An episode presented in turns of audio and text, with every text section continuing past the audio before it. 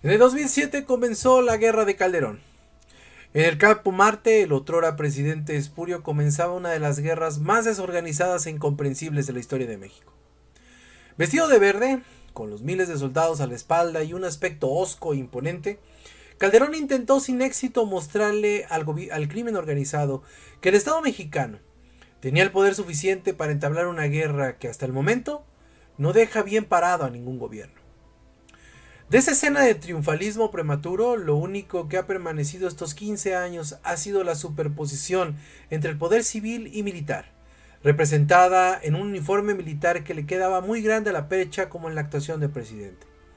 Mientras tanto, el país está sumido en una emergencia de seguridad por el poder de los capos de la droga que hoy, a manos de Andrés Manuel López Obrador, sufre uno de los años más violentos de su historia.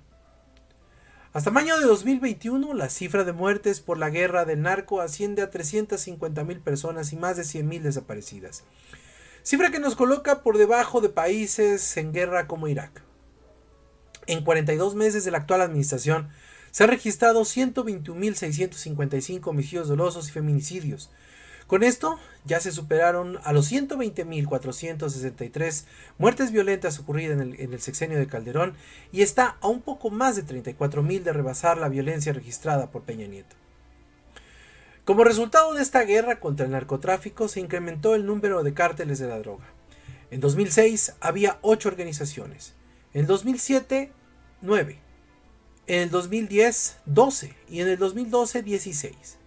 La fragmentación de los cárteles presenta uno de los mayores problemas para el gobierno este, mexicano, pues las organizaciones pequeñas pueden funcionar más fácilmente, no son tan perceptibles y por lo tanto pueden ejercer la violencia en localidades y comunidades con total impunidad. Muchos mexicanos nacen y viven en una guerra que al parecer no tiene fin. El desmedido crecimiento de los grupos criminales dentro de las mismas organizaciones y la ilusa e increíble política de abrazos y no balazos que implementó el presidente Andrés Manuel López Obrador desde el inicio de la campaña limita a los militares a ejercer la fuerza del Estado sobre las células delictivas, mientras en estas paradojas increíbles que suceden en este país surreal, las fuerzas del Estado se multiplican en las calles como la policía de a pie. Hasta el 2021 se incrementó al más del doble los números de elementos de Fuerzas Armadas involucradas en las tareas de seguridad pública. Desde 2006, el número de homicidios dolosos casi se triplicó. Los miembros desplegados pasaron de ser a cerca de 50.000 con Calderón, a ser 130.000 con Enrique Peña Nieto, a ser más de 150.000 en la presidencia de Andrés Manuel López Obrador, contando al ejército y a efectivos de la Guardia Nacional. Sí, esa misma institución que pasó de ser una promesa electoral para restar presencia en el ejército a las calles a ser un cuerpo de mando militar, que ahora, aparte de ser policías, son constructores de obra pública, guardianes de puestos y aduanas, policía fronteriza, policía de migrantes y todo lo que quieran agregarle.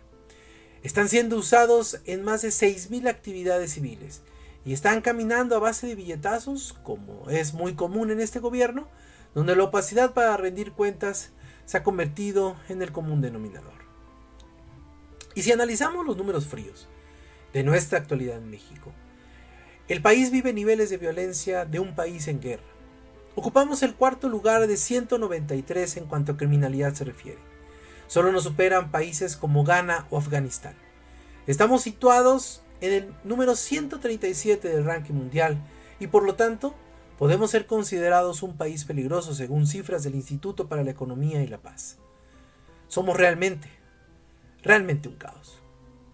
Y como siempre, el presidente sorprende con su cinismo y su falta de tacto al momento de abordar temas que evidentemente desconoce.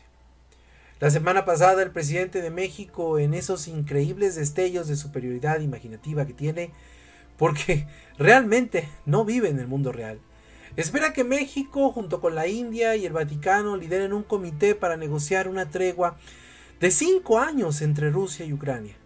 Pero la propuesta parece que va directamente al fracaso antes de llegar incluso a la Asamblea General de la ONU.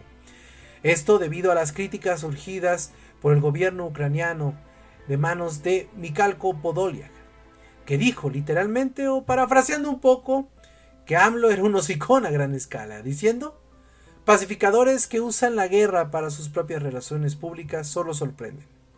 Su plan es mantener a millones bajo la ocupación y aumentar los entierros masivos y darle tiempo a Rusia para renovar las reservas antes de su próxima ofensiva. Entonces, ese plan es un plan ruso. Y sí, efectivamente, señor Podoliak, usted tiene razón. AMLO es un hocicón. Y usted lo quiso disfrazar como pacificador. Está bien, se llama diplomacia. Pero es un hocicón que es nuestro presidente. El presidente de un país en guerra desde hace más de 15 años. Y que pide paz. Cuando gobierna 126 millones de mexicanos que ni siquiera conocen el concepto. Y eso eso es muy pinche lamentable. Hasta la próxima.